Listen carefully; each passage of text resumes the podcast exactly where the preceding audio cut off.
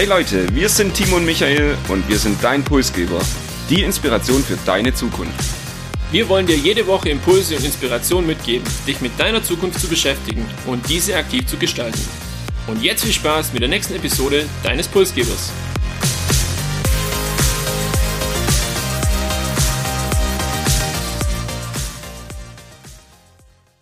Willkommen beim Pulsgeber, dem Podcast, der dir Inspiration für deine Zukunft gibt. Hier erfährst du von Menschen, die ihre Leidenschaft entdeckt haben und ihren Weg gefunden haben, um ihre Träume zu verwirklichen. Wir sprechen mit innovativen Denkern, kreativen Machern und mutigen Pionieren, die ihre Perspektiven teilen und dich dazu inspirieren, deine eigene Träume zu verfolgen.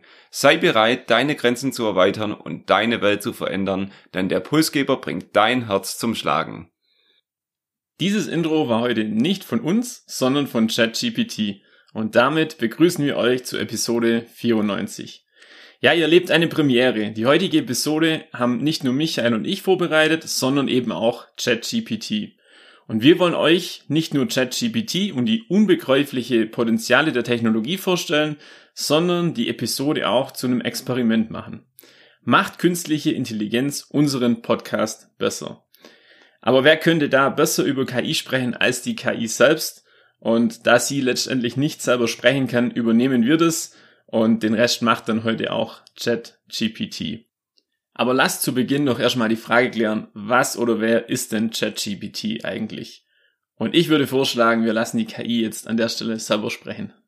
ChatGPT ist ein künstliches Intelligenz-KI-Modell von OpenAI, das entworfen wurde, um natürliche Sprachverarbeitung und Verständnis zu ermöglichen. Es ist eine generative KI, was bedeutet, dass es in der Lage ist, eigene Antworten auf gestellte Fragen oder Anfragen zu generieren, anstatt einfach vorgegebene Antworten aus einer Datenbank abzurufen. ChatGPT wurde trainiert, um eine breite Palette von Themen zu verstehen und auf Fragen zu antworten, basierend auf den Informationen, die ihm im Laufe der Zeit durch kontinuierliches Lernen gegeben wurden.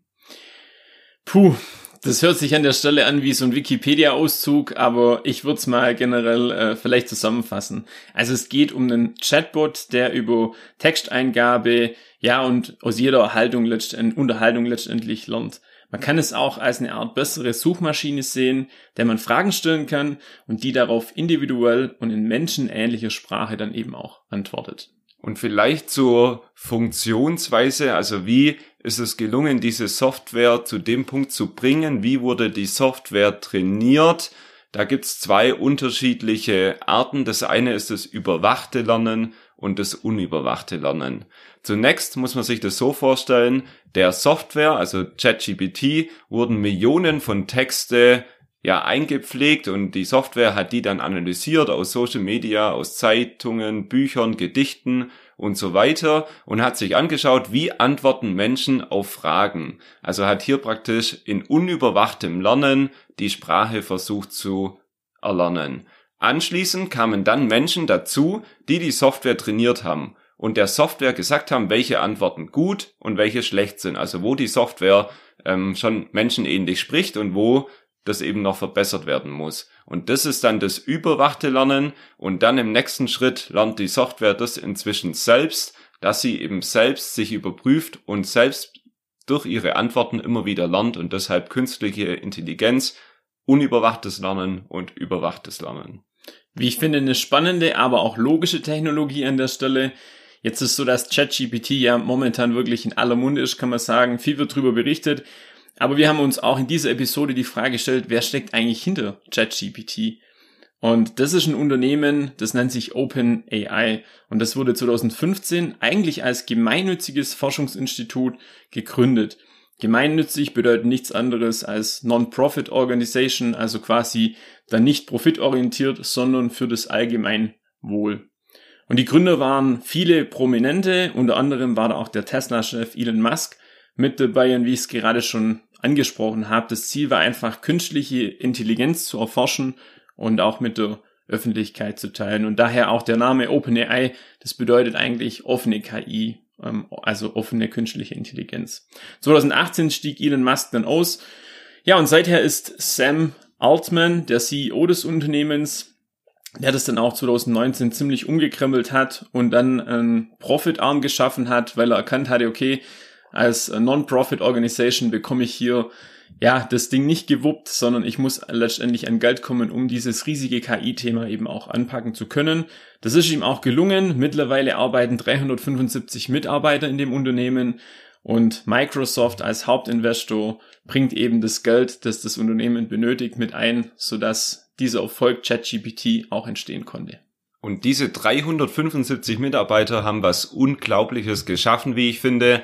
Und sicherlich die meisten von euch werden es auch schon ausprobiert haben. Falls ihr zu denen gehört, die jetzt noch nicht das Vergnügen hatten, mit dem Chatbot zu sprechen, dann will ich euch mal kurz eine Anleitung geben und euch sagen auch, wie einfach das ist, die künstliche Intelligenz wirklich mal selbst auszuprobieren. Im Prinzip ist es eine Web-Applikation, das heißt, ihr findet es auf eurem Smartphone, auf eurem Laptop, ganz normal über den Browser und ihr könnt entweder nach Chat OpenAI googeln oder ihr gebt einfach in den Link ein chat.openai.com slash chat. Dann landet ihr praktisch bei dem Login-Feld. Da müsst ihr Name, E-Mail, Telefonnummer angeben. Ihr müsst zustimmen, dass eure Daten verwendet werden dürfen. Und das war's dann auch schon. Dann könnt ihr mit der künstlichen Intelligenz in den Dialog treten und euch mit der unterhalten und wirklich die Empfehlung, das mal auszuprobieren und für euch selbst zu erkunden. Ja, bis gestern war das KI-Thema noch wirklich Fiktion und seit ChatGPT kann man sagen, ist es in der Realität angekommen und das zeigen auch die Zahlen an der Stelle. Am 30. November war hier Go Live letzten Jahres, also knapp vor drei Monaten wurde ChatGPT veröffentlicht und ja, die Nutzerzahlen, die haben wirklich alle Rekorde gebrochen. Eine Million Nutzer innerhalb von nur fünf Tagen und im Januar waren bereits über 100 Millionen Nutzer dann auf der Plattform registriert.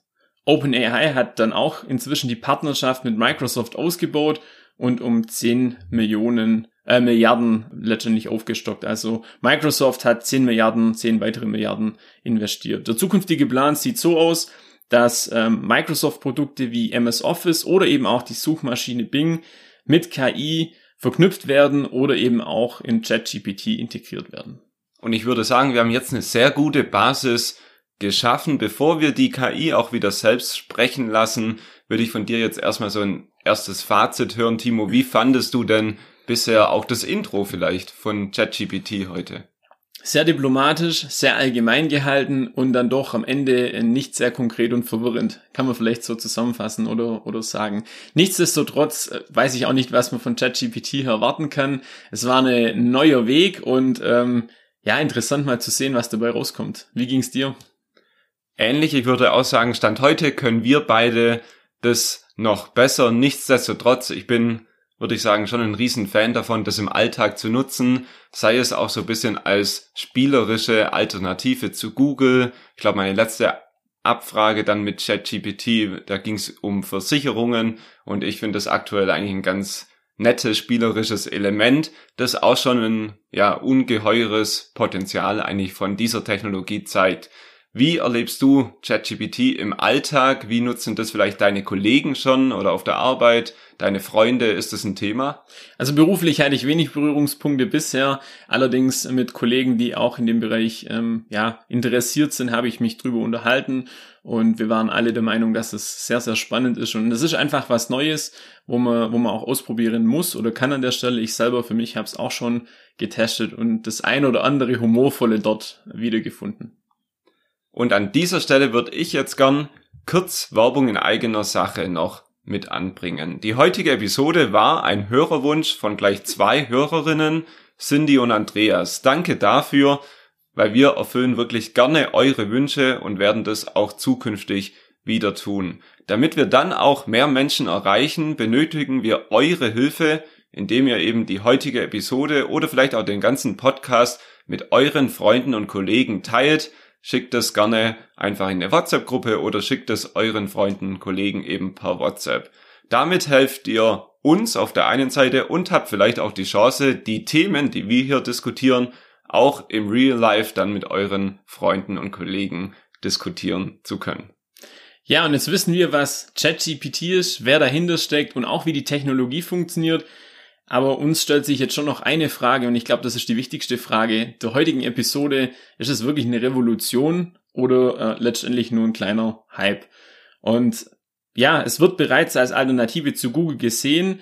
Wir finden, das ist schwer zu beurteilen, aber ein Fakt, der ist definitiv da. Der KI-Wettlauf der größten Unternehmen der Welt, der ist mittlerweile in vollem Gange. Auch wenn die Technik nicht ganz neu ist, aber eine Neuheit gibt es dann doch und das ist die menschenähnliche Sprache.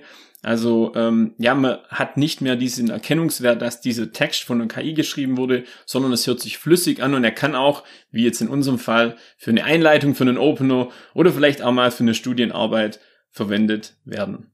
Gibt's auch Praxisanwendungsgebiete, haben wir uns gefragt und da gibt's so einige, es sind mehrere Berufsgruppen betroffen, die beispielsweise mit Sprache arbeiten, Texte generieren, Kundenservice, Callcenter, Journalisten, ja, auch so Routinetätigkeiten, die können durch ChatGPT ergänzt oder dann in Zukunft vielleicht auch irgendwo ersetzt werden. Ich finde ganz wichtig, wenn du das Beispiel Journalist ansprichst, würde ich das gerne noch ergänzen, weil das auch sich ganz gut eignet, ChatGPT zu verstehen und auch die Frage zu beantworten, müssen wir jetzt als Menschen Angst davor haben?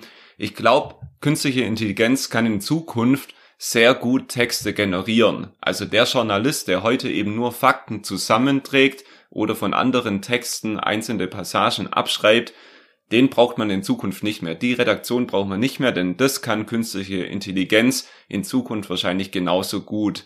Jedoch investigativer Journalismus, kreative Recherche, das bleibt am Ende dann doch noch beim Menschen, wäre meine Annahme Stand heute.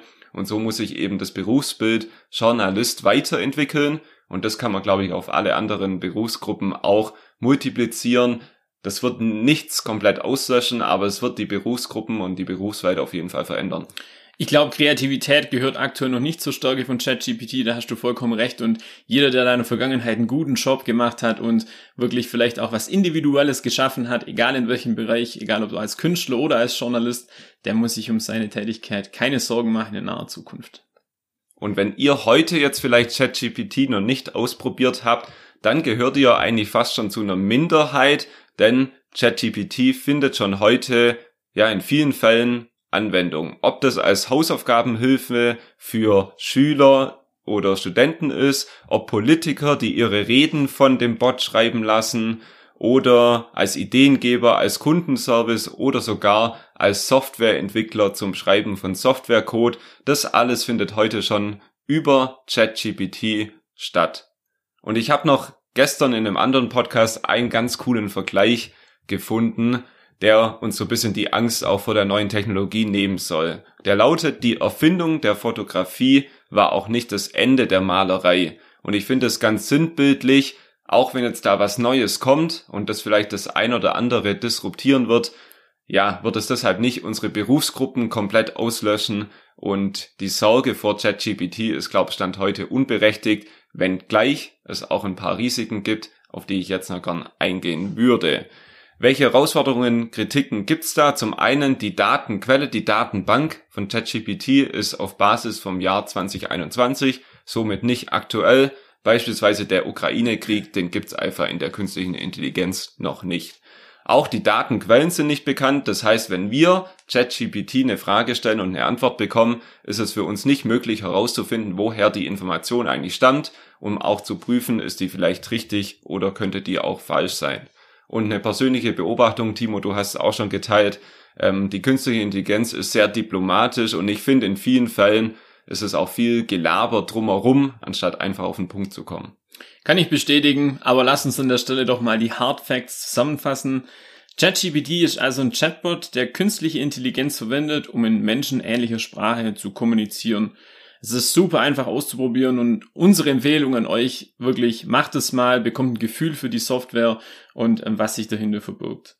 Es könnte eine Technologie mit ähnlichem Potenzial wie das Internet damals sein, wir warten es ab und bleiben dran. Und es gibt aber auch noch viele offene Fragen, die zu klären sind, um die Gesellschaft natürlich auch in erster Linie vor Missbrauch oder ähm, ungewollte Verwendung äh, dann letztendlich auch zu schützen. Zum Ende der Episode würde ich gerne nochmal auf die Frage zurückkommen, ob uns KI in Zukunft ersetzt, jetzt konkret unseren Pulsgeber Podcast. Und auch hier haben wir uns äh, letztendlich dafür entschieden, einfach ChatGPT zu fragen. Und wir haben die Frage gestellt, kennst du den Podcast Pulsgeber? Und ich erspare euch jetzt den gesamten Text vorzulesen, aber würde das zusammenfassen. ChatGPT hat behauptet, dass es unseren Podcast Pulsgeber kennt, war bei den Themen, die die künstliche Intelligenz genannt hat, auch, würde ich sagen, richtig. Nur bei der Behauptung, dass verschiedene Experten aus den Bereichen Coaching und Karriereberatung hier im Podcast sprechen, lag, glaubt die künstliche Intelligenz etwas daneben. Und auch wir haben uns über unsere Zukunft Sorgen gemacht und haben dann ChatGPT gefragt, meinst du, es benötigt zukünftig noch Podcaster oder kannst du das eventuell übernehmen? Und hier meinte ChatGPT, ja, theoretisch kann KI Podcasts erstellen und auch veröffentlichen, aber besonders die Kompetenzen menschliche Kreativität, Empathie oder Intuition, was ja dann auch für Interviews wichtig ist, kann KI halt heute noch nicht replizieren. Deshalb geht ChatGPT auch davon aus, dass es Podcaster in Zukunft auch weiterhin benötigen wird und KI, die vielleicht am Ende lediglich ergänzen könnte. Bedeutet für uns, wir müssen uns, ähm, also wir beiden Hosts müssen uns letztendlich nicht vor dir ChatGPT fürchten. Nein, ChatGPT hat versucht, uns wirklich hier zu versichern, dass es in Anführungszeichen nur ein Computerprogramm ist und wir beide uns keine Sorgen machen müssen. Und an dieser Stelle würde ich sagen, wir beide glauben das ChatGPT für heute einfach mal und äh, machen dann auch die nächsten Episoden wieder selbst weiter, vielleicht mit Unterstützung der KI. Wir glauben schließlich auch, dass unser schlechter Humor einzigartig ist, unsere Erfahrungen, unsere persönliche Note und Timo vielleicht auch dein Schwäbisch so einzigartig sind und den Pulsgeber ausmachen, dass wir das auch in Zukunft weiterhin gerne machen. Daher wahrscheinlich in Zukunft mit Unterstützung und mit mehr Recherche mit Hilfe von ChatGPT, aber keine Sorge, den Pulsgeber Podcast gibt's weiterhin mit uns beiden. Und ich frage jetzt ChatGPT noch, was wir als nächstes Thema in zwei Wochen machen und Timo, du darfst parallel dazu gerne das Closing machen. Ja, wir haben mit KI begonnen, wir schließen heute auch mit KI und wie soll das anders sein? Das Closing haben wir auch outgesourced an ChatGPT. Vielen Dank, dass du dir die Zeit genommen hast zuzuhören. Wir hoffen, dass du inspiriert wurdest und mehr über ChatGPT erfahren hast. Als KI-Modell stehe ich für jede Frage oder Anfrage zur Verfügung, die du möglicherweise hast. Wir freuen uns darauf, dich in der nächsten Episode vom Pulsgeber wiederzusehen. Bis dahin wünschen wir dir alles Gute für deine Zukunft.